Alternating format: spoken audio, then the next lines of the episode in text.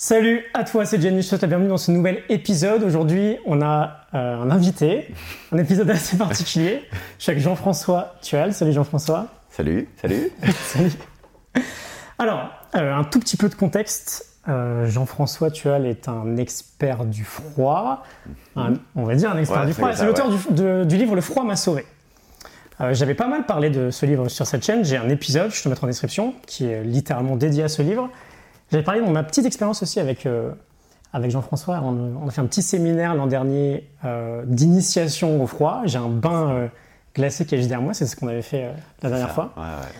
Donc voilà, aujourd'hui on va discuter du froid. Est-ce que, je vais prendre ma petite fiche, est-ce que tu pourrais juste assez brièvement nous raconter ce qui t'a mené là, ton histoire jusqu'au froid, Mhm. et du coup comment tu définirais ce que tu fais aujourd'hui? Alors, euh, j'aimerais avoir une histoire personnelle qui puisse refléter un profond attachement philosophique, une espèce de révélation à caractère ontologique. La vérité, c'est que, euh, comme beaucoup d'entre nous, j'avais 40 ans, je me faisais un peu chier. Et je suis tombé sur des vidéos d'un mec qui faisait des trucs absolument exceptionnels, donc un Hollandais qui me paraissait à moitié fou, euh, qui euh, abattait record du monde sur record du monde. Et je voyais ce, ce, ce, ce, mec de 60 berges, euh, à moitié à poil dans la neige, réaliser des exploits surhumains, et il prétendait que tout le monde peut le faire, venez me voir, je vous montrerai comment ça marche, quelle est cette méthode. Et, et quand j'ai vu ça, j'ai été de, j'ai été pris d'un sentiment de putain, il y y a une autre alternative que la voiture de sport pour retrouver une forme d'intensité dans une vie bourgeoise de père de famille. Et donc voilà, il y a eu un aspect euh, égotique, euh, recherche d'une redéfinition identitaire qui, qui, je pense, m'a travaillé au corps et qui aujourd'hui, faut pas se mentir, c'est l'un des appels du froid. C'est-à-dire que euh, je pense que euh, euh, ce qui m'a mené à ça, c'est le fait que j'ai toujours été aussi moi un assez euh, féru consommateur de développement personnel. Mais je trouve que le froid, c'est une façon d'aborder le développement personnel euh, qui est très, euh, qui est très spectaculaire, euh, qui est très visuel et qui donc, c'est vrai, comporte une composante égotique qui, pour les personnes qui, comme moi, ne sont pas encore Bouddha, ne sont pas allés encore au terme de leur maturité, voilà, on est un peu en retard, hein, à 40 berges, on est encore un gros con, euh, et ben voilà, pour le connard urbain moyen que je suis encore un petit peu, que j'étais, euh, le froid au frais, je trouve le bon couple entre quelque chose qui, dont on, on, sentait qu'il y a une profondeur derrière. On, on sent qu'aller se confronter à une forme d'adver- d'adversité, à quelque chose de, de très stressant, de très anxiogène, on va forcément se retrouver face à ses propres barrières émotionnelles, euh, ses scénarios personnels limitants, des croyances qu'il va falloir décortiquer. Donc euh, il y a une puissance, il y a une profondeur, mais si je dois être honnête, ce qui m'a mené à ça, c'est que je trouvais que ça a l'air vraiment cool d'aller se mettre à poil dans la neige et de réaliser des exploits qui semblent hors de la portée de la plupart du commun des mortels. Ouais, Voilà. dans une sorte de challenge en fait. Et ouais, il y avait le côté challenge, défi. Euh, il y avait aussi, vraiment, j'aggrave mon cas, une petite composante éthylique dans la mesure où la décision de me confronter à ça vraiment est venue un 31 décembre un peu arrosé. J'étais en recherche de quelle connerie j'allais pouvoir faire sur l'année 2017. Et là m'est apparue euh, cette, euh, voilà, cette révélation, cette illumination entre deux verres. Et, voilà. et donc je me suis dépêché de prendre ma résolution ferme euh, avant d'être revenu à un état de sobriété le lendemain. Et ça a lancé un, un chemin euh, ouais, qui me surprend en moi-même. Si j'ai bonne mémoire, euh, donc petite histoire que tu racontes dans les livres, Mhm. cette euh, décision, un peu ce craquage, ça m'avait causé quelques petits problèmes euh, dans, dans le couple. Oui, c'est vrai. Je, ouais, comme je, je l'admets euh, platement, hein, c'était pas une démarche mûrement réfléchie. C'était Ouais. encore un coup d'ego, un énième coup d'ego d'un mec de 40 ans qui se cherche. Et c'était pas euh, mon, mon premier éclat euh, dans ce domaine-là avec mon partenaire, ma partenaire, ma femme, qui avait elle derrière à, à éponger ce genre de débordement. Et donc elle n'était pas fan de l'idée au moment où je lui ai énoncé. C'est vrai, elle me voyait repartir dans un truc qui promettait d'être une espèce de quête égotique un petit peu euh, euh, stupide et, et pleine de testostérone. Euh, bon, voilà. Il- pour l'instant, l'histoire semble avoir prouvé que finalement, il y avait quand même une intuite qui n'était pas si bête cette fois-ci, exceptionnellement. Au bout d'un moment, ça marche quoi. au bout d'un moment, ça a l'air de, ça a l'air de donner des, des- des petits, de faire quelque chose et d'arriver à amener une forme de transformation un petit peu plus intéressante que, que juste cette recherche de, de, voilà, de, de, dépassement de la crise de la quarantaine. Quoi. Ok. Tu l'as défini comment ton activité aujourd'hui? J'immerge des gens dans la glace pour leur faire comprendre des choses qui leur sont très utiles dans la vie. Ok. En tant que coach? Je suis, voilà, on pourrait dire un, nice coach. C'est-à-dire que je, je fais le boulot d'un coach. J'aide les gens à prendre conscience de leur euh, fonctionnement interne, à renforcer ce qui leur plaît dans leur comportement et à trouver des outils de déblocage pour changer de comportement dans les domaines qui sont problématiques pour eux. Simplement, j'ai un angle et un outil pour faire ça, euh, qui est le froid extrême, parce que c'est juste un outil. on pourrait faire ça avec d'autres outils. Mhm. Le, propre du froid, je trouve, est qu'il amène au coaching une dimension d'accessibilité et de rapidité qui est absolument étonnante, parce que les gens mis en situation extrême, grâce au froid, comprennent beaucoup plus vite des concepts qui leur seront très utiles, mais qui sinon restent vaporeux. Voilà. On pourrait parler de lâcher prise, de centration on, on va reparler de responsabilité. Euh, petite, petite aussi euh, petite parenthèse de stoïcisme euh, assez intéressante avec ses vertus de froid. Donc froid extrême, donc limite de la glace. Quoi. Ouais. Ok. Ouais. J'ai cru comprendre que tu intervenais en entreprise. Oui. C'est quoi le coaching de, du froid en entreprise ben, Le coaching du froid en entreprise, c'est tellement de choses. C'est-à-dire que euh, la première dimension qu'il faut voir, c'est que euh, tu as des. Euh, as un problème global généralisé dans l'entreprise aujourd'hui qui est le double discours. C'est-à-dire la capacité à communiquer et à blablater sur des choses en faisant le contraire.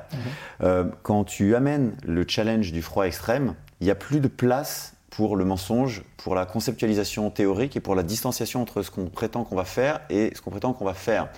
Euh, ce qu'on ce qu'on dit qu'on va faire et la capacité à le mettre en œuvre. Donc on se retrouve dans une situation qui est nouvelle pour l'entreprise, une situation dans laquelle les gens vont pouvoir aller au bout de leur démarche et quand ils prétendent faire preuve de courage managérial, de confiance, quand ils prétendent vouloir s'appuyer sur les autres membres du groupe pour arriver à voilà, aller chercher de nouveaux horizons, aller chercher de nouvelles euh, perspectives pour, euh, pour la boîte. Euh, quand ils savent que ça va être quelque chose de difficile, mais que voilà, en étant dans une forme de, de, de lâcher prise des uns vis-à-vis des autres, une forme de cohésion, bah, ils vont arriver à dépasser ces difficultés-là. Ok, le, le concept est très sympa. Maintenant, si seulement on disposait d'une occasion pour le mettre en œuvre et le cristalliser immédiatement et valider un petit peu une espèce de pacte de sang qui fasse que, ouais, on l'a vécu ensemble, on sait que c'est du sérieux, on n'est pas dans le blabla, ça y est. Ben ça, en l'espace de quelques heures, il y a quelque chose d'absolument mémorable et très fort qui, se passe. Donc, on, par rapport à cette, euh, cette plainte qu'on entend beaucoup dans le monde de l'entreprise aujourd'hui et qui est à mon sens euh, très valide et très justifiée, moi c'est le monde dont, je viens, euh, il y a enfin une occasion de ne pas pouvoir couper court et, ne pas pouvoir faire preuve de faux semblants.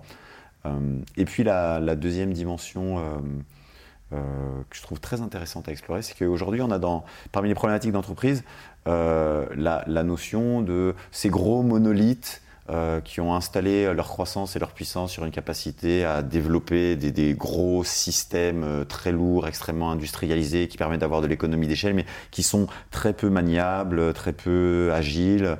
Et donc, pareil, du coup, l'entreprise moderne, en regardant du côté des startups, se dit putain, on est à la masse, il faut nous aussi qu'on devienne plus agile, plus réactif, qu'on commence à décentraliser, à faire confiance au terrain, que tout ne soit pas euh, adjudiqué par une espèce de gouvernance, une tête pensante complètement déconnectée des réalités opérationnelles. il y a toute cette ambition de euh, d'aller faire confiance au terrain et d'aller remettre dans l'adaptation au fil de l'eau, l'agilité, la capacité de réactivité, ce sur quoi ils avaient misé auparavant au travers de lourdes structures très conceptuelles, très théorisantes, très planificatrices voilà, on faisait notre gante et, on projetait à 5 ans ce qu'on allait faire. Et donc, il y a une vraie volonté de le faire, mais pareil, c'est pas évident à charger. Et il se trouve que dans la glace, quand tu essaies d'aborder la, la, la, performance, c'est-à-dire la capacité à tenir immergé jusqu'au carotide dans de l'eau glacée pendant 5, 6, 7, 8 minutes pour des gens qui n'ont jamais fait ça, la première démarche, le pilote automatique, c'est d'essayer de prévoir ce qui va se passer, de mentaliser, d'essayer de, planifier la réaction qu'on va avoir. Et tant qu'on est là-dedans, on est dans une ornière qui ne pardonnera pas et qui se traduira par un immense sentiment de douleur. Et la seule possibilité est de s'en remettre au terrain, de déléguer la responsabilité de faire face au corps, à celui qui est au contact des réalités opérationnelles, où il va falloir, puisque c'est tout nouveau, c'est le monde de l'inconnu, c'est potentiellement très dangereux, tout change très vite, il va falloir juste accepter, il va falloir lâcher prise, il va falloir faire confiance, il va falloir déléguer, il va falloir être beaucoup plus orienté opération, flexibilité, agilité que planification théorique parce que le mental, tout ce qu'il peut imaginer, il se trompe. Ce n'est pas son domaine. Et donc, les gens constatent par les tripes, en le comprenant à un niveau viscéral, l'incapacité qu'a le bureau central à trouver les solutions opérationnelles au monde d'aujourd'hui qui est beaucoup plus bousculant, beaucoup plus dangereux, beaucoup plus changeant. Et donc c'est un aspect bien sûr métaphorique, il y a une espèce de conte pour adultes derrière ça, mais il y a aussi quand même un vrai relais physiologique où ils constatent que s'ils font à leur méthode, c'est une catastrophe. Et si pour la première fois ils osent, au-delà du discours et du blabla, tenter le pari de cette agilité, de, euh, de, cette délégation, de cette autonomisation euh, du terrain, et eh ben, le résultat au rendez-vous et la performance est là. Et ça, ça marque beaucoup plus qu'un PowerPoint. ok. J'imagine. Ouais. On parlait de, froid, du coup, comme outil de développement personnel. Ouais. Euh, alors, l'une des choses qui m'avait le plus marqué, c'était à quel point, quand on est dans ce bain de glace, en fait, on a quand tu dis que ça nous met devant, euh, devant la vérité, c'est qu'on n'a pas le choix. On peut pas, on peut pas résister. Non, c'est impossible. Dès qu'il y a de la, alors c'est quelque chose qu'on aborde souvent. Quand il y a de la résistance, il y a de la souffrance. Et bah, c'est relativement dur parfois d'avoir une explication euh, assez concrète de ça, une interprétation assez concrète. Mhm. Dans le bain froid, en fait, on est, on est directement dedans. Quoi. C'est si tu résistes, tu souffres. Si tu acceptes, en fait, ça se passera très bien. C'est exactement ça. Et j'aimerais qu'on discute de cette idée de bah, en quoi c'est un outil si incroyable en fait? Mhm. Tu parles de l'acceptation? Je parle, euh, euh, je parle directement du froid, du froid par rapport à ça. Ouais. C'est que pour moi, le froid transforme en sensation très clairement identifiable, en carotte et bâton, un système que l'être humain est tout à fait capable de comprendre et d'intégrer avec une parfaite acceptation des vitesses, des choses qui autrement sont très nébuleuses. Quand tu expliques à quelqu'un qui est un compétiteur, qui est dans la recherche de performance, que la, la, la condition consubstantielle de cette performance va être sa capacité à lâcher prise et à accepter, tu es en train de lui dire qu'il faut qu'il soit un loser, une mauviette qui laisse tomber ses objectifs et qui va prendre un petit peu de temps pour aller faire du macramé parce que sinon il va aller au burn-out. Donc tu es complètement à côté de la plaque en termes de, la sémantique à utiliser, en termes du monde dans lequel il vit. Et il y a, un fossé qui se crée entre ton projet qui est de lui faire lâcher prise et lui, sa recherche qui est celle de la performance. L'avantage du froid extrême est que la personne admet immédiatement que rester 10 minutes dans de l'eau glacée immergée jusqu'au cou est une performance. C'est-à-dire, ça fait peur, c'est douloureux, c'est anxiogène. Arriver à le faire va demander de faire preuve de courage, d'une vraie performance à la fois technique, émotionnelle, psychique. Donc il y a une acceptation qui est immédiatement validée. Donc on est dans son monde. Et à partir de là, il va pouvoir constater par lui-même que en voulant y aller à la force de la volonté brute, en voulant tenir en résistant, en faisant preuve de, de, de, de courage, d'opiniâtreté, il va dans le mur. Il va pouvoir passer les deux premières minutes à souffrir, à avoir mal et aller se faire éreinter les dernières, les dernières onces de composantes mentales qu'il va avoir parce que le froid ne lui laissera pas le choix et il faudra qu'il accepte, qu'il lâche prise. Et là, il constatera que la performance est au rendez-vous. C'est-à-dire que là où avant, en essayant de déployer toute sa force brute, il était face à un mur, à l'instant où il lâche prise, qu'il devient plus souple, qu'il détend sa physiologie, sa psyché et son mental, il retrouve les capacités à évaluer plus objectivement ce qui est en train de lui arriver, à constater qu'il est capable de gérer cette forme d'inconfort dès lors qu'il ne rajoute pas de la tension sur cet inconfort. Et donc, petit à petit, en l'espace de 2-3 minutes, il remonte le fil d'un périple philosophique que des gens ont mis des, dizaines d'années à comprendre au travers de lectures euh, euh, extrêmement exigeantes d'un point de vue intellectuel. C'est quelque chose qu'on comprend très bien par la méditation, par euh, certaines formes d'art martial quand on vient travailler l'interne, mais ces formes sont beaucoup plus exigeantes. Là, on est en train de parler de quoi? Prendre un maillot de bain, se mettre le cul dans la glace et avoir accès à ça. On n'a pas besoin de faire 15 ans sur un dojo à développer une capacité fonctionnelle hors du commun. C'est accessible à tous, extrêmement rapide, et on est tout de suite en connexion avec que veulent dire ces termes d'acceptation, de lâcher prise, de centration sur le présent? Pourquoi est-ce qu'on n'est pas en train de parler d'un truc de mauviette? Pourquoi est-ce que, tiens, quand je lâche prise, j'arrive à faire un truc qui me tient complètement en échec quand j'essaie d'y aller juste à la force de mon caractère. Et donc, ben, ça crée une espèce de rupture cognitive où la vieille habitude, les vieux ancrages de croyances quant à quel est mon modus operandi dont je ne peux pas démordre parce qu'il a toujours assuré les clés de mon succès, sont enfin brisés, un autre monde s'ouvre et on n'a pas besoin d'un long chemin ontologique de plusieurs années avant de commencer à admettre ça. Il n'y a pas d'effet de seuil. Le, je dirais que l'impact euh, psychologique est immense parce qu'il est immédiat, la croyance limitante euh, s'effondre, elle est à terre, et euh, on est en quête d'une reconstruction immédiate. Donc euh, voilà, la personne s'ouvre à ce chemin, à ce cheminement philosophique, sans qu'elle ait eu besoin d'être convaincue. Il suffit de la mettre dedans et elle constate par elle-même la véracité du truc. Ça, ne ment pas. Tu d'une façon, c'est l'horreur, tu de l'autre façon, d'un seul coup, un moment inique de douleur devient un moment de confort, et la personne voit qu'elle est tout à fait capable de faire face. Rien n'a changé dans la condition extérieure, tout a changé dans la façon dont elle l'aborde. Et le résultat est très différent. Et donc là, on parle de s'immerger dans un bain de glace. Mhm. Si jamais je vois, moi je veux expérimenter ces vertus dans mon quotidien, mhm. j'imagine que la première, le premier outil qu'on pourrait avoir, c'est la douche froide. Absolument. Et du coup, euh, l'un des problèmes principaux, c'est que la douche froide, ça fait vraiment peur en fait. Oui, c'est très anxiogène, c'est très stressant la douche froide. Et comment on, on arrive à, à, vaincre? Parce qu'en fait, quand, euh, quand je sonde autour de moi euh, sur la douche froide, cette, euh, ce stress est beaucoup trop imposant en fait. Hmm. Et bon, alors peut-être que quelqu'un va essayer, et en fait, voilà, les premières secondes sont les plus dures. Tu insistes beaucoup sur le fait de toujours, toujours démarrer. On parle beaucoup sur cette chaîne de toujours commencer avant d'être prêt. Hmm. Il, y a, ce premier pas à, à dépasser. On aurait quoi comme outil aujourd'hui qui pourrait nous permettre de faciliter ce, ce déblocage de OK, je vais aller prendre une douche froide et ça va bien se passer Le vrai outil, c'est la curiosité. C'est-à-dire qu'il y a un moment où, euh, quand on voit qu'en se mettant sous une douche froide, on va réveiller une somme de peur, d'anxiété, etc., quand on voit que d'autres personnes prennent des douches froides et s'en sortent très très bien. Alors, rien de surhomme ou de, de femme exceptionnelle. Il faut essayer de se poser une question sur tiens, qu'est-ce qui, change? Qu'est-ce qu'il y a de, différent? Le premier moteur, ce sera cette forme de, curiosité. Et après, l'outillage, l'outillage, il est en nous. C'est-à-dire que, voilà, je ne vous convaincrai pas d'aller vous frapper une douche froide si vous n'avez absolument pas envie.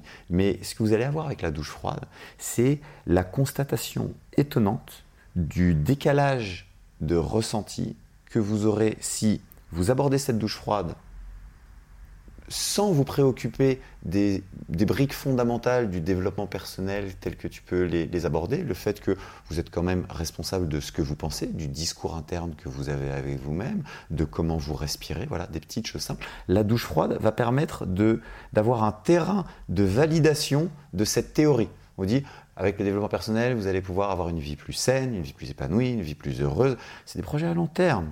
Maintenant, pourquoi est-ce que vous ne faites pas juste un premier essai avec un truc, mais vraiment de nigo, une douche froide, ça dure une minute, et vous allez voir que si vous appliquez les conseils que tu dispenses sur cette chaîne, c'est vous allez littéralement ressentir dans vos viscères la différence entre une expérience stressante, anxiogène, de douleur, et un moment d'apaisement, de déchaînement endorphique dont vous ressortirez euh, à la fois rasséréné, euh, énergisé, revitalisé. Donc c'est étonnant. Faites l'expérience.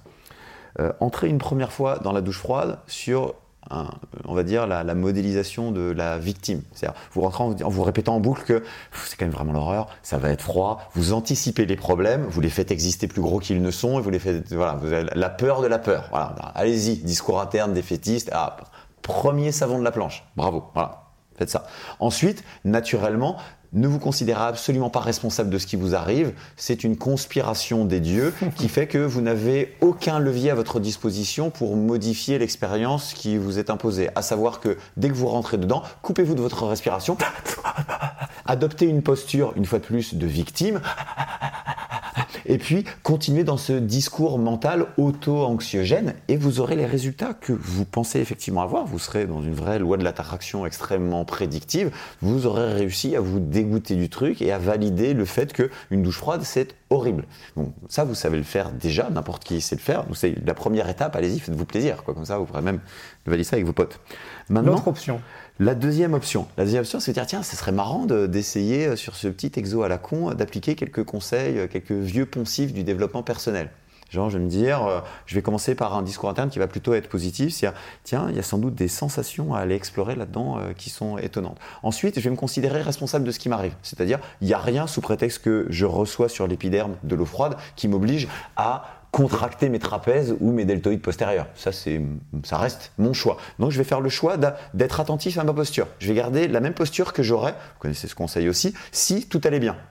Fake it until you make it. Donc, je vais rester dans une position détendue, volontairement, même si c'est pas vrai, je suis pas détendu, mais je vais quand même faire comme si j'étais détendu. Et puis ensuite, je vais, je vais utiliser quelque chose d'autre qu'on va retrouver dans toutes ces, approches qui vont tourner autour de la méditation, autour de la capacité à recentrer le mental sur l'expérience sensorielle, je vais faire, ça va être une expérience sympa. Je vais faire attention à ma posture et je vais rester connecté à ma respiration. Et je vais, au fur et à mesure que je passe l'eau froide sur mon corps et que je sens monter la tension, je me relâche et j'expire.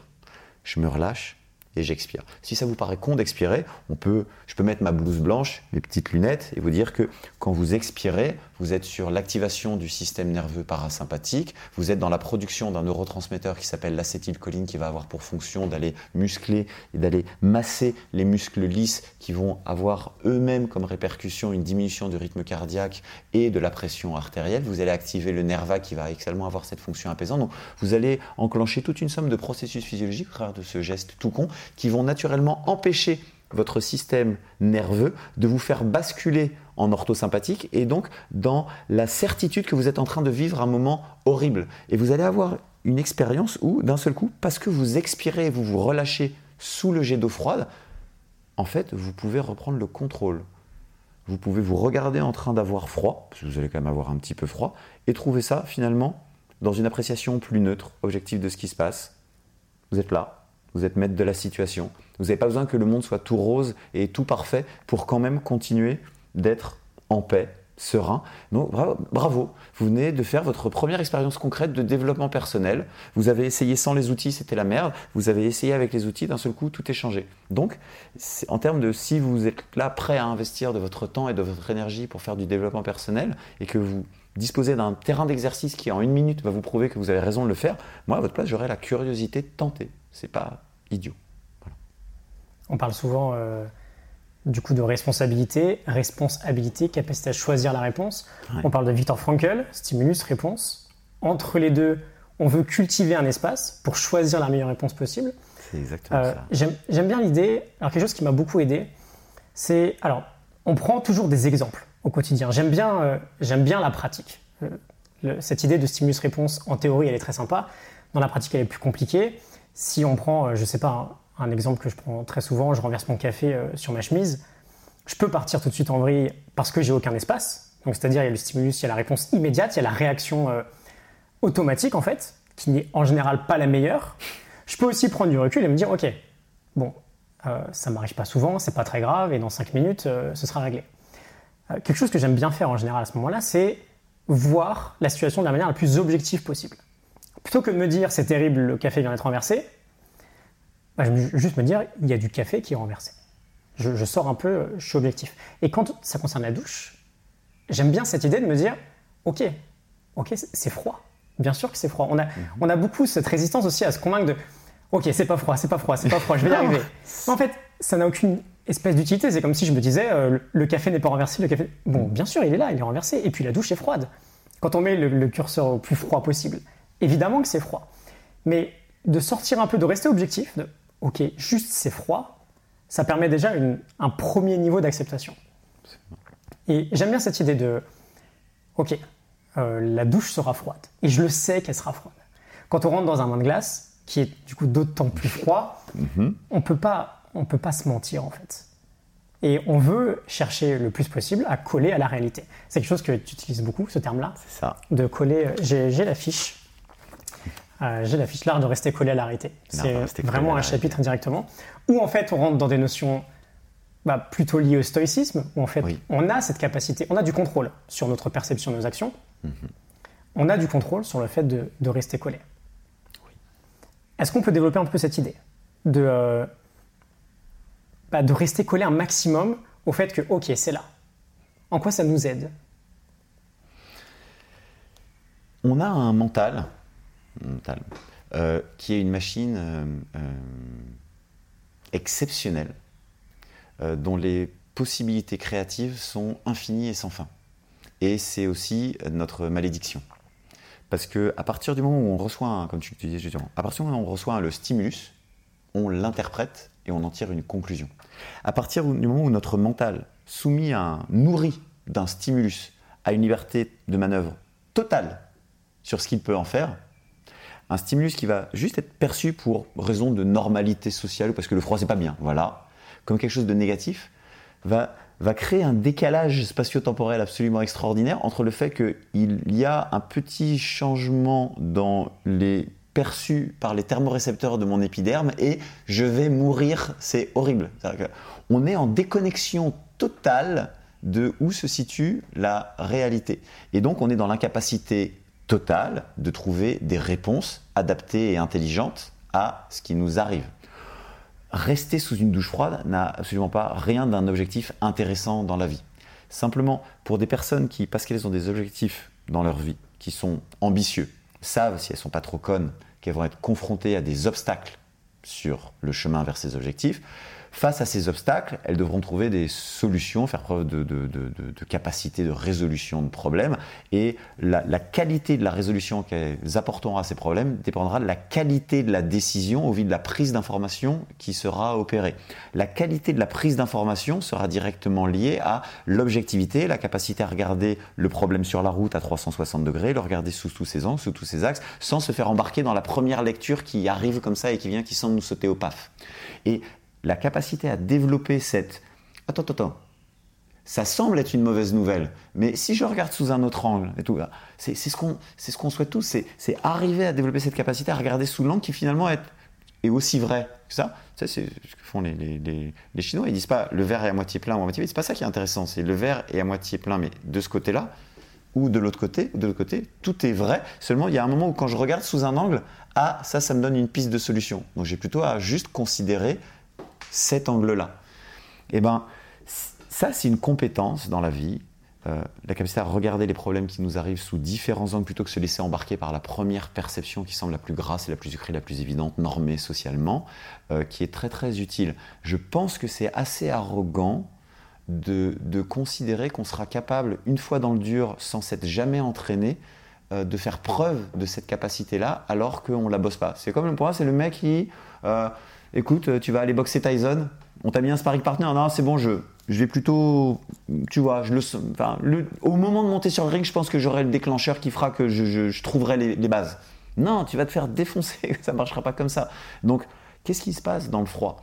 Dans le froid, tu vas avoir la tentation de euh, d'accepter une vision du problème qui est hyper normée, qui est euh, j'ai froid, c'est douloureux, d'ailleurs je sens là, et, et, de centrer tout ça là-dessus. Et tu vas pas voir, par exemple, quand tu as fait ton bain de glace, tu vois, comme beaucoup de gens, beaucoup disent Ah putain, j'ai froid aux pieds, j'ai froid aux mains, c'est horrible. Oui, parce que la raison pour laquelle on a froid à certaines parties du corps est que le corps, soumis à ce danger de vie ou de mort, priorise, ferme les circuits veineux pour protéger les organes vitaux en laissant le sang chaud ici et en laissant le sang froid ailleurs. Et donc les personnes ne se rendent pas compte que la seule raison pour laquelle elles ressentent beaucoup de froid et beaucoup de douleur dans les mains et dans les pieds, et qu'elles ressentent en même temps, mais ça elles ne le perçoivent pas, beaucoup de chaleur dans les organes vitaux. Autrement dit, elles font le choix, sans s'en rendre compte, de focaliser toute leur attention sur le problème qui représente il y a 4% de mon corps absolument pas prioritaire qui pourrait rester dans cet état pendant des heures sans que rien ne m'arrive, mais je décide d'en faire l'alpha et l'oméga de toute ma perception, alors qu'à côté de ça, il y a un éléphant dans le magasin de porcelaine qui est que sans rien branler, mon corps est en train de se protéger, je suis en train de générer une chaleur dingue qui fait que je peux rester dans la glace sans me mettre en danger. Mais je décide de regarder le problème sous la partie qui fait que je m'obsède avec ça, je me mets en panique, je me mets en difficulté, je ne suis pas capable de tenir et je suis dans le dur, versus focaliser toute mon attention et ma perception sur le fait que tout est en train d'opérer exactement comme prévu, mes organes vitaux sont bien protégés, je centre toute mon attention là-dessus plutôt que sur la pensée parasite pour me donner plus de confiance, plus de rassérénance. À partir de là, refaire basculer mon système nerveux sur un mode parasympathique, ce qui libère mes capacités cognitives, donc mes capacités de traitement d'information et mes capacités de prise de décision, ben, on va dire... Euh, euh, adéquatement nourries de la bonne information. Et donc d'un seul coup, ben, cette feuille de papier à cigarette entre le stimulus et la réaction, ben, je la déplie, je la déplie encore, je la déplie encore. Et là, je vois que qu'est-ce qui est en train de se passer J'ai un corps qui a la chance de faire exactement ce qu'il était censé faire, comme quoi vraiment tout est en train de se passer en vitesse de contrôle exact comme il faudra. Je peux vraiment me détendre, être cool. Comme je me détends, je respire mieux, j'ai moins de contraintes musculaires, c'est plus facile. Et etc. etc. Donc, euh, une fois de plus, on est sur des exercices qui en soi n'ont pas beaucoup d'intérêt, aller se mettre le cul dans un bain d'eau glacée ou aller se prendre une douche froide, quoique d'un point de vue santé, on pourra peut-être y revenir. Ça a quand même énormément d'intérêt, mais je veux dire, d'un point de vue recherche intellectuelle personnelle, c'est pas l'alpha et l'oméga du tout, mais, mais en revanche, euh, euh, ça paraît extrême, mais c'est simplement un terrain d'entraînement beaucoup plus facile, simple et accessible que la relation interpersonnelle pour s'entraîner à faire preuve de euh, maîtrise de soi, euh, de confiance en ses propres capacités, parce que dès que l'enjeu est teinté d'un historique relationnel, euh, d'émotions fortes, euh, on est sur autre chose qu'un problème de thermostat. Et donc même si ça fait peur d'un point de vue primal, je veux dire, on est quand même sur un terrain qui est très dénudé. Il s'agit juste d'avoir ces fonctions vitales qui sont protégées, mais euh, dire, là je fais le malin, parce que moi c'est mon domaine. Après quand je m'engueule avec ma femme, c'est beaucoup beaucoup plus compliqué, parce que là on va chercher la ceinture noire. Là on est en train de partir là, sur les, premières bretelles jaunes sur la ceinture blanche. Les gens pensent que c'est très dur, mais c'est comme la méditation. C'est beaucoup plus facile de méditer dans la glace que de méditer sur cette chaise. Parce que quand je me mets dans la glace, ou si je te mets dans la glace, j'aurais même pas besoin de te dire ne pense pas à ta feuille d'impôt, ne pense pas à ta to-do list. tu es préoccupé de ta survie. Donc tu te centres, tu respires, tu t'alignes et tu es là, tu es présent. C'est plus facile. Après, quand j'enlève la glace, c'est plus dur. Et là, le vrai boulot commence. Mais pour se mettre le pied à l'étrier, constater tout le bien fondé de, des conseils que tu peux donner en termes de développement personnel et avoir enfin un terrain de validation de la véracité de, tout ça, je trouve que le froid est, une excellente porte pour, s'engouffrer là-dedans. J'aime bien ton, idée de la ceinture noire. En fait, on travaille aussi beaucoup sur ce, contenu euh, avec cette métaphore de euh, on est tous des sportifs de haut niveau et on fait ça aujourd'hui, notre travail, pour, se, bah, pour progresser et pour le moment où le challenge ultime arrive dans notre vie, on puisse répondre présent. Parce qu'aujourd'hui, c'est très simple de. Je veux dire, notre vie est une succession de challenges. Et euh, très souvent, quand on va parler de réponse à ce challenge, le, le premier réflexe, ce serait oui, mais j'ai eu telle situation euh, très difficile et en fait, bon, bah, je ne peux pas mettre en pratique. Mais c'est comme si on essayait d'apprendre, euh, je partage souvent, souvent cette métaphore, de, bah, d'apprendre à skier sur une piste noire. Euh, c'est pas possible en fait, c'est beaucoup trop dur dès le début. On veut trouver toujours dans la pratique du quotidien des petits éléments qui nous permettent de pratiquer cette idée du contrôle, cette idée de la responsabilité. Et du coup, la douche froide est, enfin, est un outil assez incroyable pour ça. En une minute par jour, on a l'application concrète, concrète pardon, de euh, ok, je m'entraîne. Je m'entraîne pour bah, plus tard, genre un challenge un peu plus important. Oui, un vrai. Un vrai challenge, euh, quelque chose de très dur dans la vie, et je pourrais répondre présent.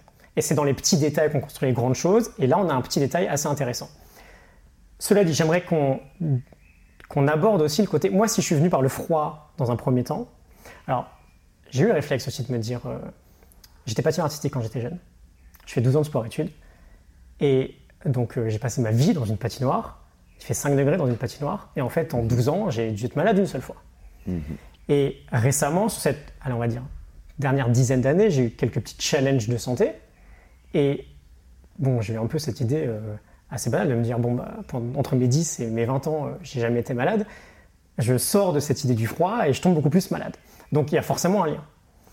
Et du coup, je suis venu à ce séminaire la première fois avec cette idée de challenger ma santé, de capacité adaptative, de stresser mon corps pour le faire grandir. Et en fait, j'aimerais qu'on discute de ça. Une minute de douche froide en soi le matin, c'est pas un défi exceptionnel euh, d'un point de vue personnel. Non.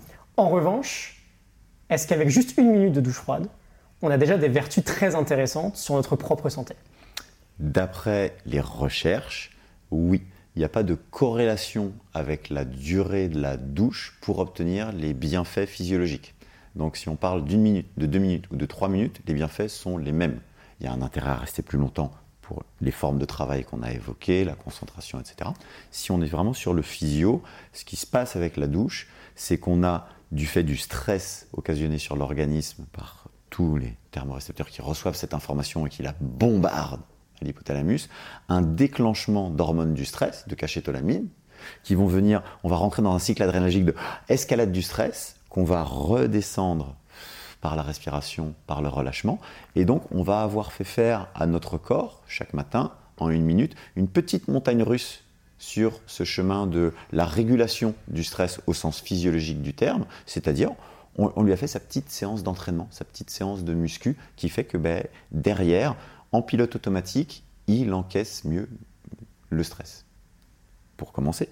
Et puis ensuite, le fait que la présence dans le corps à intervalles espacés, mais bien déterminés, de, pics de stress qui rappellent au corps ces pics de stress euh, intenses, ces espèces de... On est, une douche froide n'est absolument pas un pic de stress de vie ou de mort, mais dans l'expérience physiologique du corps, ce qui se passe se rapporte à ces moments de stress extrêmement intenses.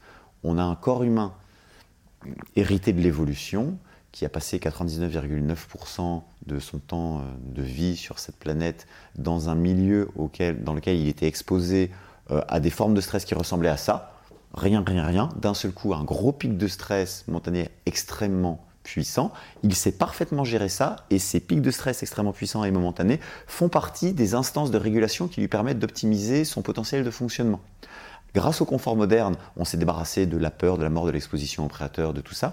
Donc c'est un énorme avantage. Seulement, le collatéral de ça, c'est le fait qu'ont disparu ces pics de stress qui jouaient un rôle dans la régulation de notre physiologie, de notre système immunitaire. On les a supprimés. En les supprimant, on a atrophié nos capacités adaptatives par la sous-stimulation. On en paye aujourd'hui le prix. Le fait de ramener une douche froide, donc une forme un petit peu plus primale de stress que l'empilement de notre to-do list ou de nos dossiers pas gérés, nous ramène, ramène notre corps à la régulation de ces instincts qu'il sait parfaitement gérer. Il retrouve ses marques, il retrouve ses billes, il retrouve ses petits. Et à partir de là, ben, il bénéficie de tous les bienfaits que l'exposition à ces sources de stimulation lui apporte. Et donc on est en train d'inventer par des grâce au froid, euh, un petit retour à l'environnement primal qui permet d'aller re-réveiller ces réflexes adaptatifs et du coup derrière, eh ben, d'avoir un corps qui est à force de prévention en meilleure santé et capable de faire face. Je pense qu'on a tous vu ces reportages sur les, les, les, clubs de baigneurs. Il y a toujours des petits vieux là, ils ont tous 60-70 berges et ils témoignent. Moi, madame, ça fait c'est tous les jours que je me baigne depuis 30 ans, hiver comme été, qu'il pleuve, qu'il grêle, et je suis pas malade. Et ouais, ils sont pas malades. Pourquoi? Parce qu'ils se font leur petit vaccin tous les jours. Tous les jours, ils vont soumettre leur corps à une stimulation. Le corps, euh, mis face à ça, doit trouver les moyens de faire face. Et donc, il s'améliore. Il améliore son potentiel et il ressort grandi et renforcé de ça. Et là, petite stimulation ponctuelle chaque jour, comme au travers d'une douche froide tous les jours, ben, réveille ses capacités adaptatives et nous remet les, les troupes en ordre de marche. Quoi. Ok. Si on oublie euh, l'idée du coup euh, d'outils du le froid comme outil de développement personnel et plus sur un outil de santé, est-ce que de finir par la douche froide peut avoir un, impact assez similaire? Euh, Oui, absolument. C'est-à-dire qu'il y a beaucoup de gens qui, parce qu'ils ne se sentent pas d'aller se mettre le pic de stress avec une douche froide directe, font la douche chaude sous la douche chaude, on a naturellement une appétence plus grande pour passer au froid parce qu'on est en excès de chaleur. c'est confortable. On, a un appel du froid et donc le premier froid est confortable. Le challenge mental disparaît. Voilà, c'est dommage. Mais ok. Le challenge mental il, peut être toujours là si jamais on décide de, rester une bonne minute. c'est vrai. Non, et puis si jamais on... Ça te fait la transition. Mais, mais en revanche, les bénéfices physiologiques sont là. Et puis c'est intéressant de terminer. Vous verrez, quand vous terminez votre douche par une douche chaude, quand, normal, le corps s'adapte derrière, il, il régule à la baisse, vous avez froid. C'est-à-dire vous devez vous jeter votre serviette sur votre serviette parce que vous avez froid. Quand vous terminez par un coup de froid, le corps est obligé de lui générer sa propre chaleur, donc il régule à la hausse et vous verrez que vous pouvez rester dans votre salle de bain à poil sans avoir froid.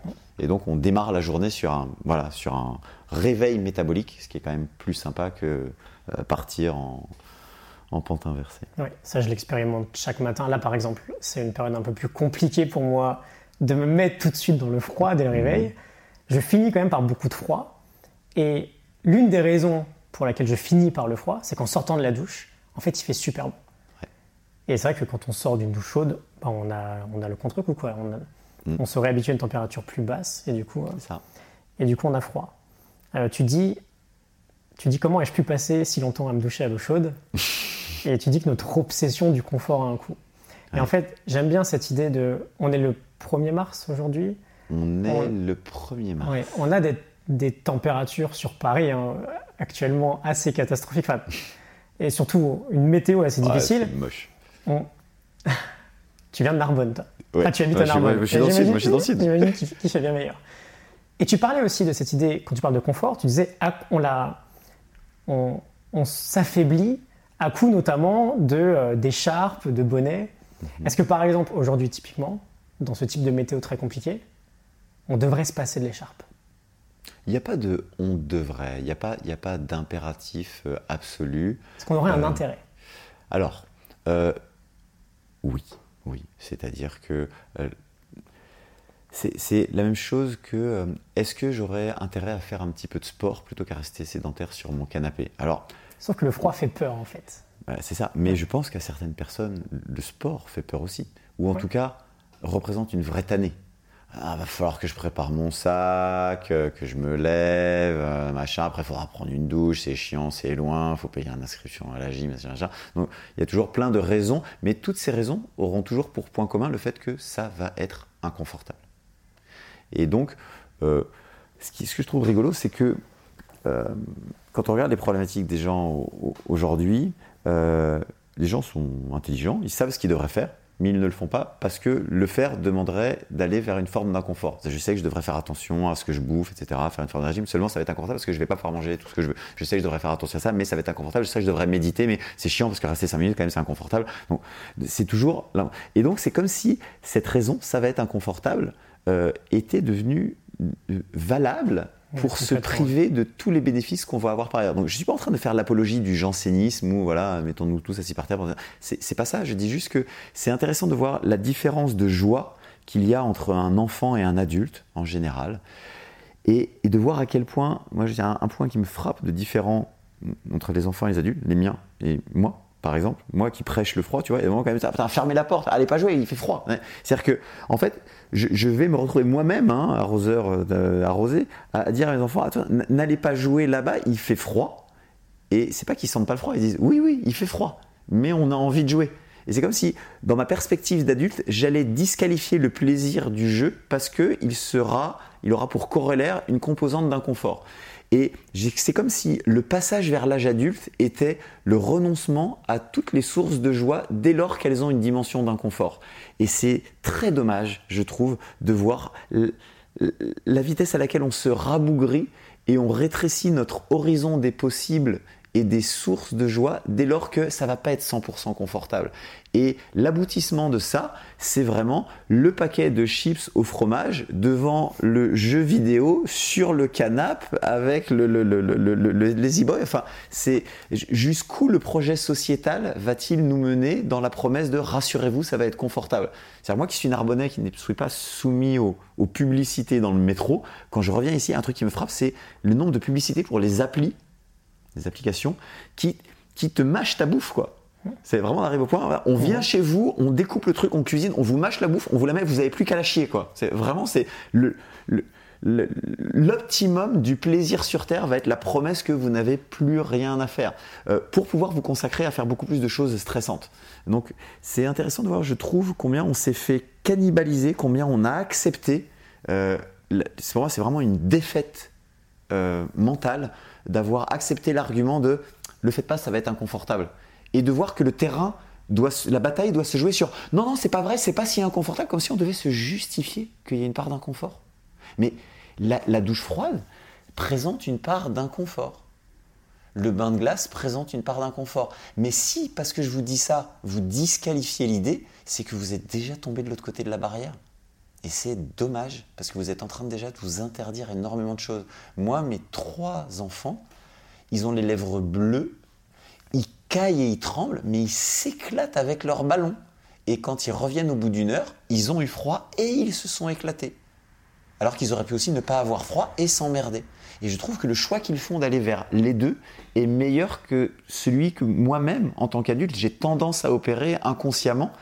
Et parce qu'on est dans une société qui nous bombarde de cet univers du souhaitable comme étant l'abandon de l'inconfort, je trouve important d'avoir, de disposer d'une forme de contre-feu, d'une forme de résistance armée face à l'apologie du confort à tout craint, qui est de, non pas de vivre une vie misérable dans l'inconfort, c'est pas ça, mais de pouvoir constater à chaque instant que la joie n'est pas incompatible avec l'inconfort. Et je trouve que le froid, parce qu'il déchaîne les endorphines, les cannabinoïdes, les opioïdes, alors même qu'il y a du froid, te fait viscéralement questionner ce, paradigme parce que tu constates par toi-même que tu peux être dans une forme d'inconfort et de plaisir. C'est pas c'est pas incompatible. Et retrouver ce chemin de l'enfance, des espèces de joie spinosienne qu'on trouve dans le fait de, voilà, se foutre des conséquences à moyen terme d'un truc euh, qui est là et qui te fait plaisir, ben ça, c'est pour moi, c'est l'un des chemins vers une vie adulte un peu moins chiante. Quoi. Et puis parfois, il n'y a pas je veux dire, on peut avoir aussi une séance de sport très difficile où il n'y a pas le plaisir sur le court terme, mais tu as toujours aussi ce sentiment de fierté à la fin. Et en fait, je pense que c'est surtout une idée de réussir à bien avoir en tête le jeu auquel on joue dans notre vie aujourd'hui. Sur ce contenu, on travaille sur euh, la notion de fermer le gap entre notre nous actuel et notre meilleur nous possible. Mhm. Et c'est, c'est un jeu du long terme, c'est un jeu d'épanouissement sur le long terme. Et aujourd'hui, la société, ce qu'elle nous vend, c'est du plaisir sur le court terme. Et c'est le paroxysme de ce plaisir à court terme. C'est OK. Zéro inconfort. Tu parlais, tu parlais de notre capacité à, s'acheter un temps de latence entre le stimulus et la réaction. On vit dans une société dont le projet, je sais pas, je sais pas, pas, d'espace. C'est qu'il n'est plus cet espace. Bien sûr. Et, donc, il y a trop de liberté dans cet, espace. Donc, euh, je, trouve important de s'armer avec des outils qui nous permettent de racheter notre capacité à vivre comme des êtres humains, euh, c'est-à-dire comme des êtres. Euh, après, ça peut se questionner philosophiquement et tout, mais en tout cas, qui ont en tout cas la prétention d'être un peu décisionnaires, un petit peu. Pas, pas, je pense assez humble de ce côté-là, d'après ce que nous dit la neuroscience, mais, mais, mais en tout cas, ne pas être juste des, pantins dont on, connaît le fonctionnement hormonal et on sait qu'en appuyant là, ça déclenche ça, en appuyant là, ça déclenche ça. C'est sympa de savoir qu'on n'est pas qu'une variable de l'équation, mais qu'on peut avoir genre un, petit mot à dire, quoi, finalement. Ouais. Amen. Sachant que toute cette économie, donc là par exemple on parlait de, euh, d'application, il y a une vraie économie derrière, le, ça s'appelle l'économie de l'attention.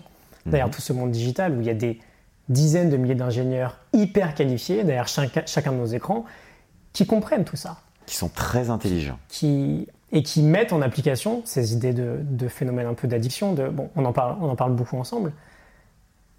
On veut réussir à toujours se tourner vers, OK, je rajoute un espace et je choisis l'action juste. Et parfois l'action juste, l'action qui nous fait agir, j'aime bien dire avec excellence, elle est très inconfortable. Mais si on sait qu'on doit l'entreprendre, on sait aussi le résultat à la fin, qui sera une forme de fierté plutôt qu'une forme de regret. Et on se sent jamais bien quand on binge-watch Netflix pendant 6 heures. On, a une gueule de bois un peu après. Parce que... Et puis on regrette parce que, ok, ça a été sympa sur le moment, mais en fait, mm.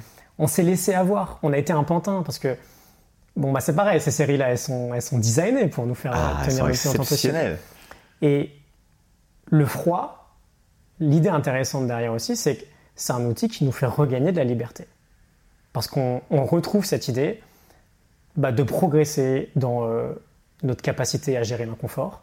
Et en général, quand il y a un certain inconfort comme ça, bah, il y a une augmentation, je pense, de notre liberté, parce qu'on augmente à chaque fois le gap entre euh, stimulus et réponse. C'est ça. Euh, j'ai quelques questions. Mhm. Est-ce que tu as quelques petits mots à rajouter avant, euh, avant d'arriver J'ai une petite série de questions? Vas-y, vas-y, vas-y, je, je donc j'ai envoyé, j'ai envoyé un, petit texte à, mes abonnés pour savoir s'il y a des petites questions à te poser. On va les faire en mode ping-pong. Peut-être pas besoin de beaucoup développer, mais juste, je pense que ça peut être intéressant. Est-ce que le froid peut être dangereux à très haute fréquence? Oui. C'est-à-dire? Tu veux que je développe? Je pense que là, en fait, si tu me dis non, je pense qu'elle va peut développer. Là, peut-être que, peut que oui. Pourquoi?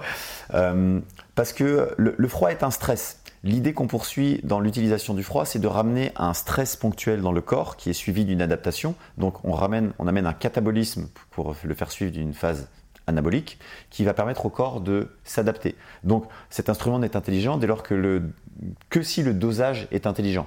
Sinon, si on multiplie l'exposition au froid avec une fréquence telle qu'elle devient finalement la nouvelle norme et, qu'elle devient une forme de chronicité, on a remplacé un stress chronique par un autre.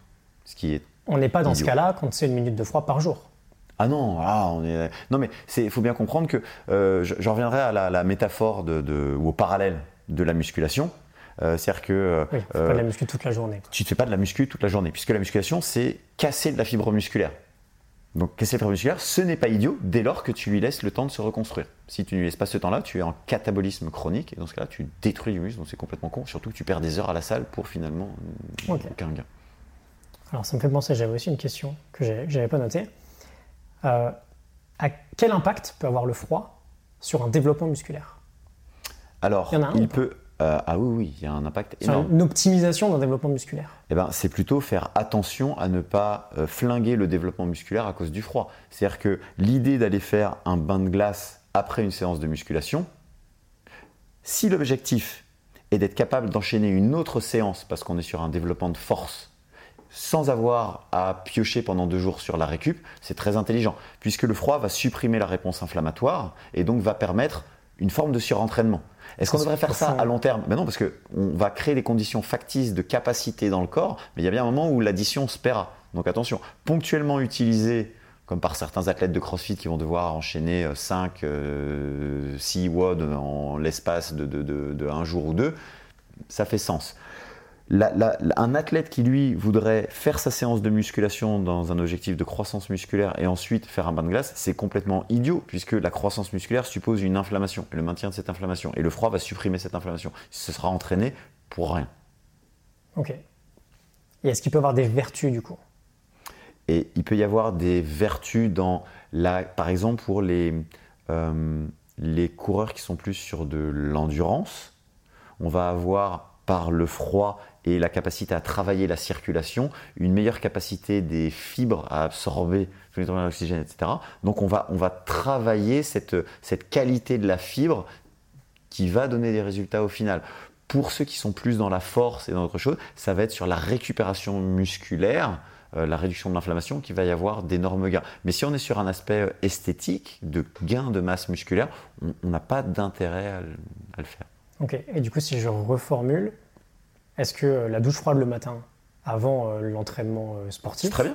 Ok, il n'y a pas forcément de. Ah non, non, non, on est vraiment en train de parler de la, réduction de l'inflammation sur le trauma de l'entraînement. Ok. L'organisme s'habitue à l'inconfort avec le temps Oui, le mental, moins. D'accord.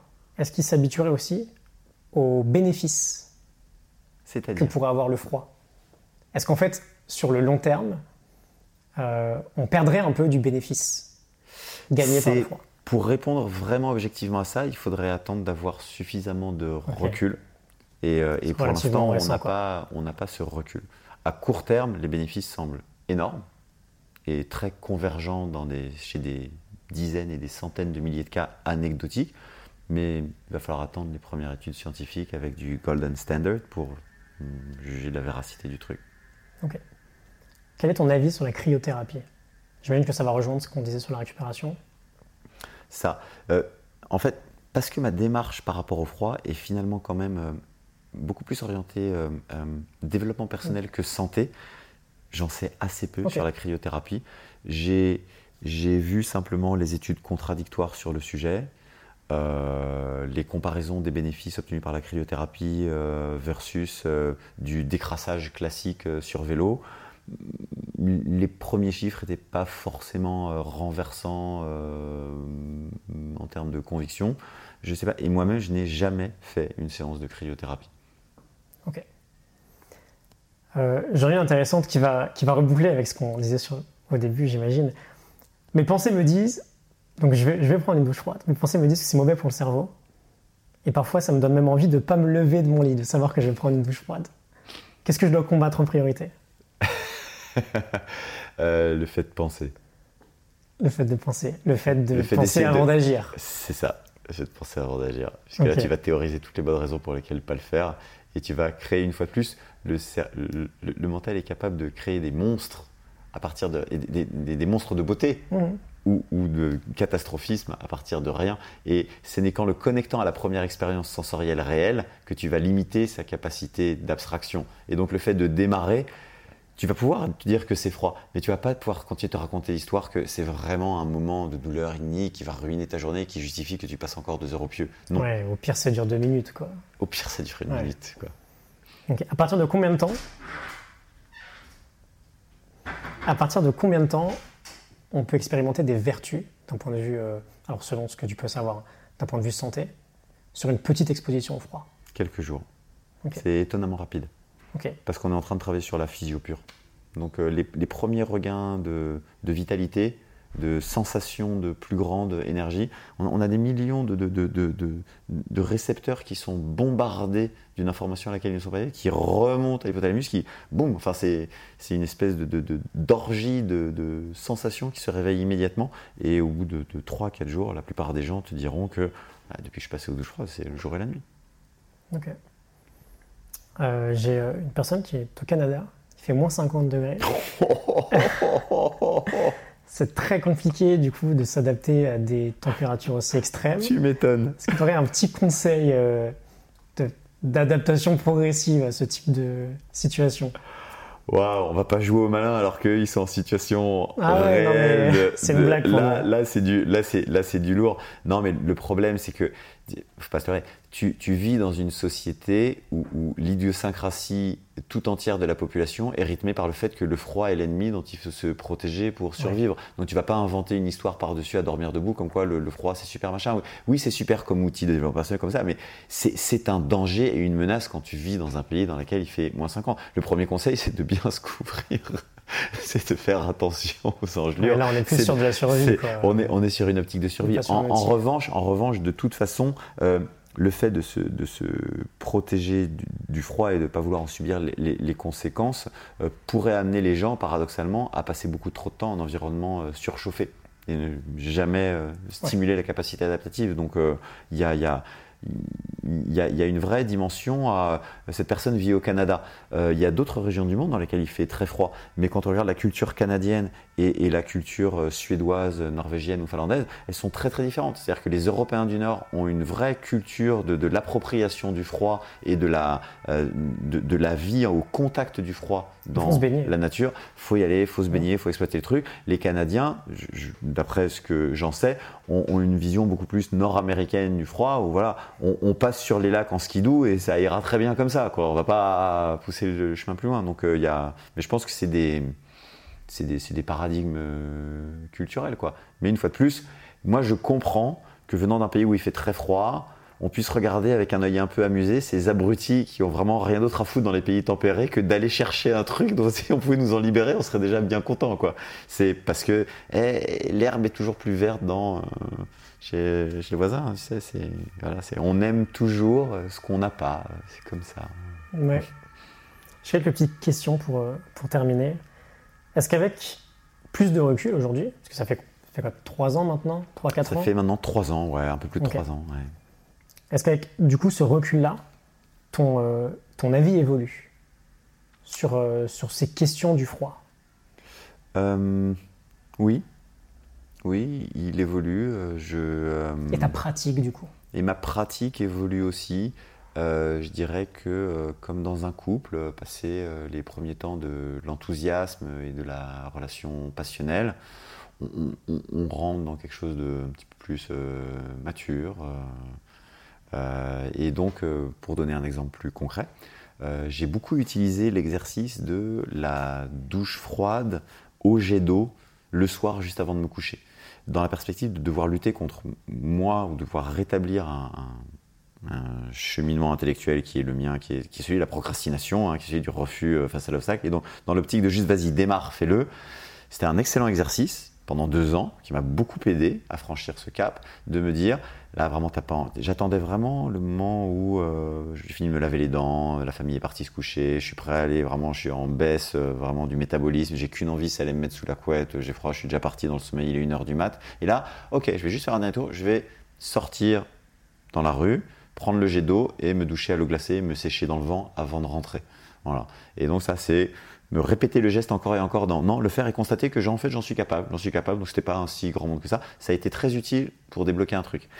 Et puis avec le temps et un peu d'honnêteté intellectuelle, j'en suis venu à constater depuis, c'est récent, depuis peu, que quand même, euh, factuellement, je me couche de plus en plus tard notamment parce que je pense que inconsciemment la perspective de savoir que pour me coucher je vais devoir me frapper ça finalement je je vais pas dormir tout de suite. Je vais peut-être pas aller dormir tout de suite. Et puis euh, en, tu sais quand tu, tu, ouvres la boîte de Pandore tu dis allez ok d'accord j'admets. C'est vrai que j'en étais venu je pense à une forme de micro stress chronique le soir où je ne me donnais pas le droit de profiter pleinement de l'expérience que j'avais sociale avec les gens avec ma femme mes enfants ou quoi parce que je savais que derrière j'avais ça qui m'attendait quoi. Donc c'était un peu genre le, il y a toujours la punition à la fin du truc. Et au final, je pense que j'en étais venu à me coloniser mentalement avec une pratique peut-être un petit peu trop dure, un petit peu trop rigoriste du truc. Et donc ça c'est un exercice qui a eu toute son utilité à un moment que j'ai abandonné maintenant. C'est pas que je ne le fasse jamais, je le fais parfois, mais je le fais pas systématiquement comme une espèce de condamnation genre non négociable. Je le fais que si je le sens. C'est souvent un piège au début de réussir à trouver ce fameux équilibre. Ah. De je sais que si je le fais pas pendant plusieurs jours, en fait, je vais perdre ma capacité à le faire, je vais perdre confiance et et puis ça se peut qu'en fait trois mois plus tard je le fais plus. Mm-hmm. Et de si je le fais vraiment tout, tout, tout, tous les jours, je perds le sens. Oui, et puis je, je une forme de. D'autres aspects. Ça. Et il n'y a pas de réponse? C'est une ligne de crête à tenir. Ouais entre euh, je m'écoute, mais si je m'écoute tout le temps, euh, je passe mon temps sur le canapé à bouffer des chips euh, et à mater Netflix. je m'écoute, je m'écoute, je m'écoute. Bon, je m'écoute un petit peu trop, peut-être. Voilà. Et, et je me dis que non, non, moi, je suis comme ça, droit comme un i, et dans mes bottes, et je vais à l'abattoir tous les jours. Et je m'auto-dégoûte du truc, et j'ai beau faire preuve de force mentale volontariste, il y a mon inconscient qui va commencer à se venger et à me mettre sur une autre piste. Quoi. Moi, il m'a mis, c'est quand même, il m'a mis des engelures pour me faire passer le message. Et donc, quand j'ai été voir docteur sur docteur qui m'ont dit, c'est pas trop grave à ce stade, à partir du moment où vous arrêtez le froid, je me suis dit, ah merde, c'est un peu con. c'est un peu dommage. Donc, j'ai dû euh, prendre ça, et vraiment, et c'est l'un des moments où ce dont on parlait au début de cette interview m'a été le plus utile. C'est-à-dire que j'ai été ravi de constater que quand un médecin, deux médecins, trois médecins m'ont dit ça, je me suis dit, ah, chouette, il y a une vraie opportunité, quoi on va voir comment on va la travailler celle-là. Qu'est-ce que ça va m'obliger à changer dans ma pratique du froid? Je vais peut-être devoir du coup enfin franchir ce cap de voilà être peut-être un petit peu plus intelligent, plus mature, au-delà de mon côté un petit peu euh, euh, enfantin dans mon approche. Et, euh, et, je pense que ça me mettra aussi en connexion n'ayant jamais eu de problème de santé trop grave, avec des gens qui viennent me voir pour des problématiques de santé qui ne sont pas juste à la recherche d'une poursuite intellectuelle euh, quelconque. Donc il y a des opportunités partout, et aujourd'hui j'ai changé ma pratique du froid, ça se passe très bien, les enjeux se résorbent, ça ne m'empêche pas de faire mes stages euh, euh, chaque semaine en montagne, donc ça, ça a l'air de effectivement être une autre opportunité qui s'est présentée à moi. Ok. Tu as une idée du futur de ta relation avec, avec le froid? Euh, saisonnière. Saisonnière, dans le sens où euh, je pense que je, suis content de, rythmer les saisons en ayant une pratique où euh, pendant l'hiver, je vais en montagne, je suis en maillot de bain et je passe trois mois vraiment dans le froid intense avec tout ce bombardement de sensations et, à vivre des choses avec les groupes d'une force absolument extraordinaire. Et après, après un hiver qui à Narbonne serait de toute façon pourri et sans intérêt, eh ben, je retrouve le printemps euh, dans un pays chaud où là, le froid n'est plus, ne se présente plus que sous la forme d'un congélateur dans lequel je m'immerge très ponctuellement dans ma journée, d'une douche froide, et où après je suis à température ambiante, ravi d'y être.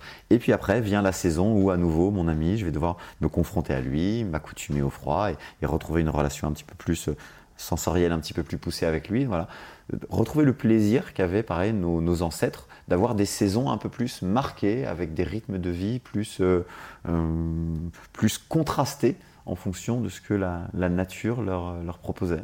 Je trouve ça chouette, ça met de la variété. Ok, intéressant. Tu aurais une leçon de vie un peu à partager avant de, de conclure? Euh, Écoute, moi c'est la, je dirais la, la première que je partage dans le livre. Euh, c'est que euh, dans la société dans laquelle on vit aujourd'hui, euh, pour différentes raisons, une, somme de facteurs, je pense que apprendre à stresser est, une compétence fondamentale. C'est-à-dire que ça se travaille. C'est comme la bicyclette, la pâtisserie ou, voilà, ou la mécanique. C'est pas juste une donnée, je stresse. Non, non, on peut vraiment apprendre à stresser comme un pro pour tirer tous les bénéfices de cette mécanique du stress plutôt que le subir comme un truc euh, hyper délétère. Et donc, euh, réaliser ça, ça m'a fait me rendre compte qu'il y a un champ d'investigation absolument dingue qui a porté tout le monde Et quand tu te mets dessus, tu comprends comment ça marche, tu te rends compte que tu as embarqué en toi une somme d'outils absolument dingue que tu sous-exploites et qui permettent de transformer l'expérience que tu as de la vie au quotidien. Donc c'est très, euh, c'est très intéressant, c'est très enthousiasmant, c'est très rigolo, euh, c'est très curieux et ça, voilà, ça ouvre de, nouvelles portes. Très bien. J'aimerais qu'on parle pour finir de tes séminaires. Ouais. Alors, de, de ce que j'ai pu, euh, de ce que j'ai pu expérimenter. Donc, on a le séminaire d'initiation. C'est ça. Donc c'est une demi-journée. C'est ça, 4 heures. 4 heures avec des exercices de respiration, de préparation un peu mentale, et mhm. ensuite le, le, vrai test. Le vrai test, l'immersion dans la glace. Là, tu viens de terminer un, un stage de deux jours. Oui. Donc j'imagine que c'est le niveau juste au-dessus. C'est ça. Ok. Et ensuite, tu parlais de euh, tes semaines en montagne. C'est ça. Pas à poil, mais presque. Dans la neige et dans des lacs. Euh, c'est ça, où là, bah, il faut aller à la pioche pour se faire les trous euh, dans la glace pour pouvoir s'immerger. Ok. Est-ce qu'ils sont pour tout le monde, ces stages-là? Eh bien, paradoxalement, ils sont pour tout le monde. C'est ça qui est rigolo, c'est que le, le, froid va présenter une barrière quasi infranchissable pour tout le monde au niveau du mental. Mais d'un point de vue physique, le corps est tout à fait capable de faire face.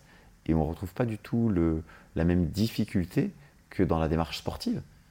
Euh, j'ai des gens de tout âge, euh, des deux sexes, euh, certains avec de, de, graves ennuis de santé. Je ne conseillerais pas à quelqu'un qui est blindé d'arthrite de venir faire des stages où il va s'agir de faire beaucoup de randonnées.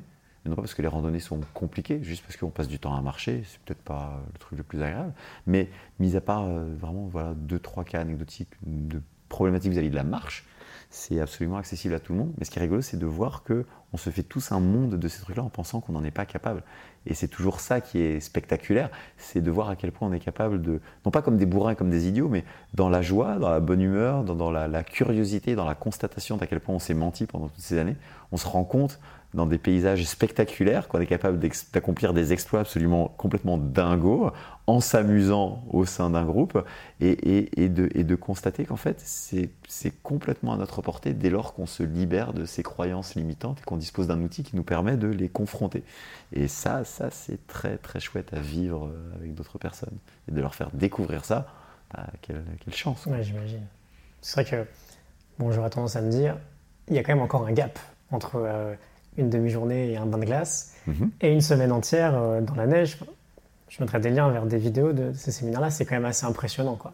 Mhm. Mais c'est une représentation mentale.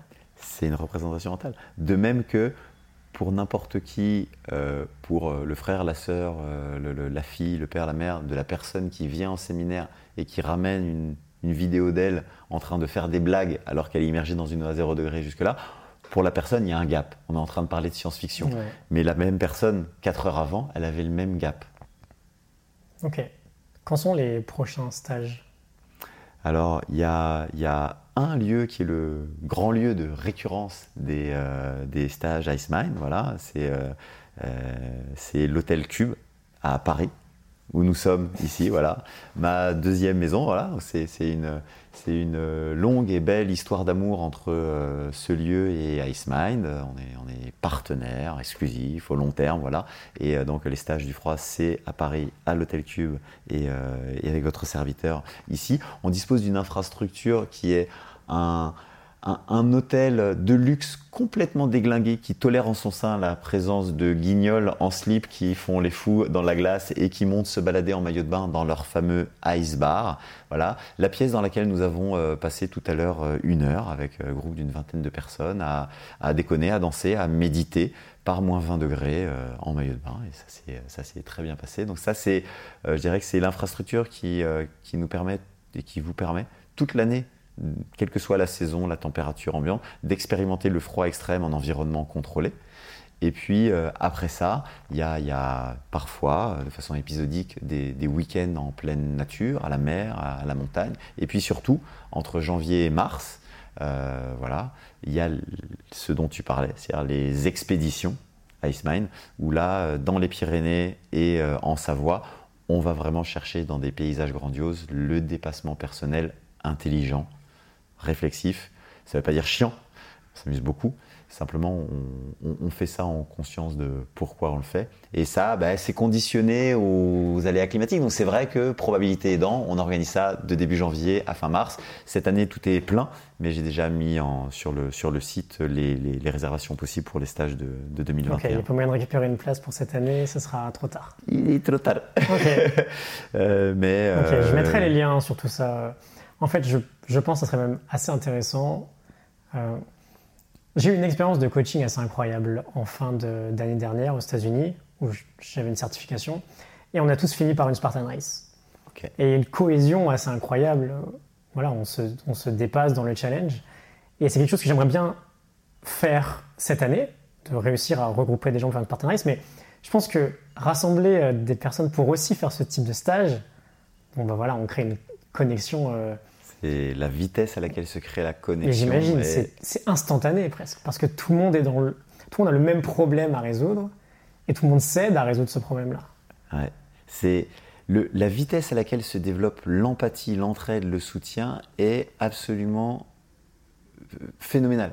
Euh, c'est-à-dire que euh, à l'instant où on se retrouve dans, une intimité de compréhension de l'autre, c'est-à-dire qu'on on a peur, on sait qu'il va y avoir une dimension de souffrance, de dépassement. On est à la recherche un petit peu désespéré de, de tout ce qui pourra nous aider à faire face. Et là, on se rend compte que l'autre est là que l'autre subit la même situation, on est en empathie totale avec lui et on n'a qu'une envie, c'est le soutenir. Il n'y a plus de jugement de valeur, il n'y a plus de compétition, il n'y a plus de focalisation sur nos différences. Il y a juste ce point commun qui est que on dispose tous d'une base thermique aux alentours de 37 degrés. On va la faire se déstabiliser, on a tous envie de la rétablir et on sait exactement ce que ressent l'autre dans notre chair. On le, voit, les neurones miroirs sont, sont en pleine activité.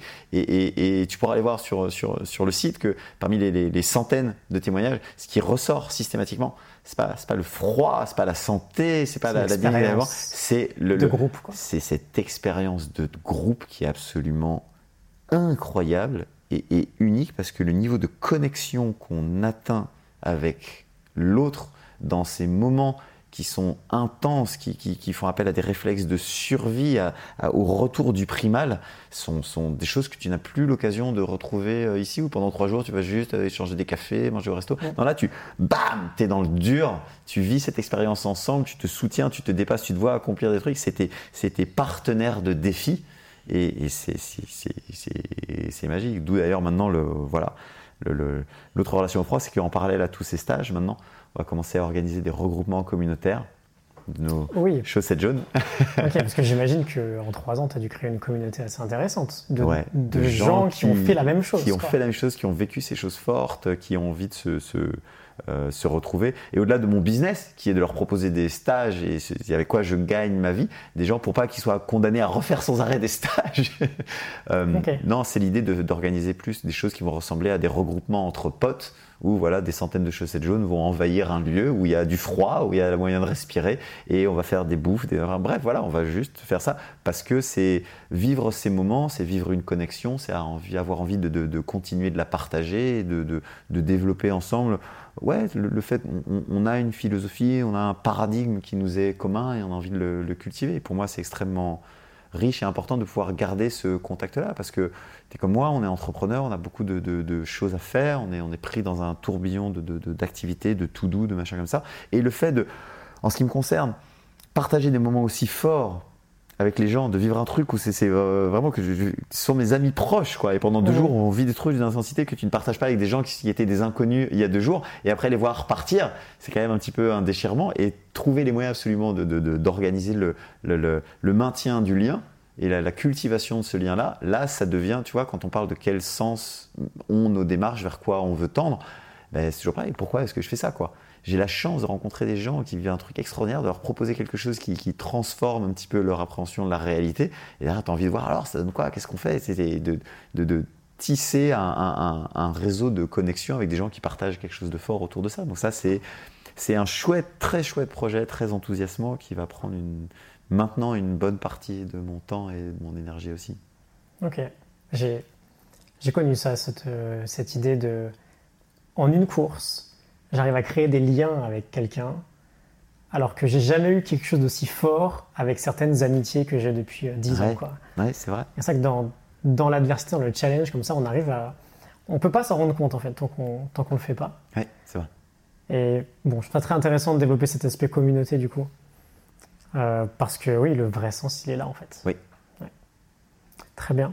Est-ce que tu veux conclure par un petit mot ou on a abordé pas mal de choses, je pense? Ah ouais, c'était très très euh, très très libérateur de pouvoir enfin parler du froid avec beaucoup de marge de manœuvre dans sa dimension holistique Ouais. plutôt que simplement dans sa dimension extrêmement fonctionnelle de réduction de l'inflammation ou quoi.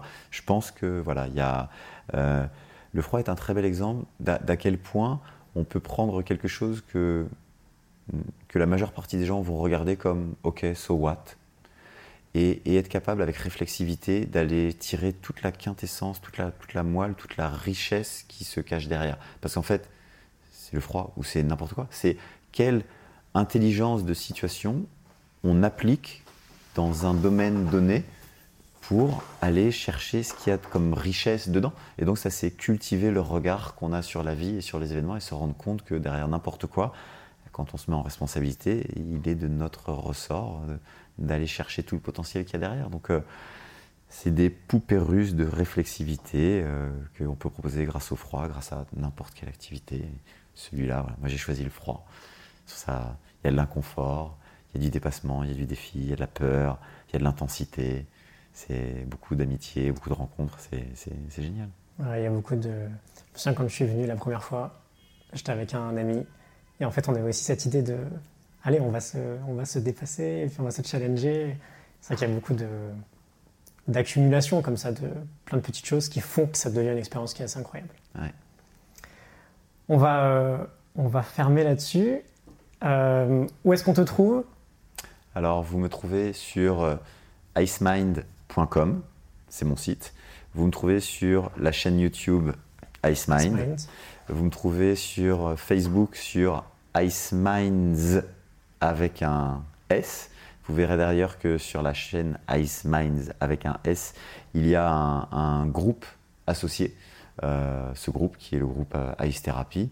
Euh, si vous décidez de le rejoindre, vous verrez que vous disposez comme ça de, énormément de tutoriels euh, vidéo en ligne qui vous permettront de, bah, tester par vous-même. Voilà, si vous voulez regarder à quoi ça ressemble, de, s'immerger avec réflexivité dans le froid, tester des techniques de respiration. Et puis, euh, si vous voulez suivre les conneries qu'on fait en montagne, nos apéros dans la glace et tout ça, n'hésitez pas à rejoindre aussi Instagram. Et sur Instagram, c'est sur icemind.fr. Ok, je mettrai, je mettrai tout ça dans la, dans la barre de description. Je te remercie. C'est moi. Très sympa. Merci beaucoup. Ouais, très Et sympa. euh, bon, bah, petite dédicace à, à ta douche froide demain matin, j'espère. Ou au moins la fin de ta douche froide, de ta douche. Et euh, ok, bah merci. À très bientôt. Merci. Salut. Salut.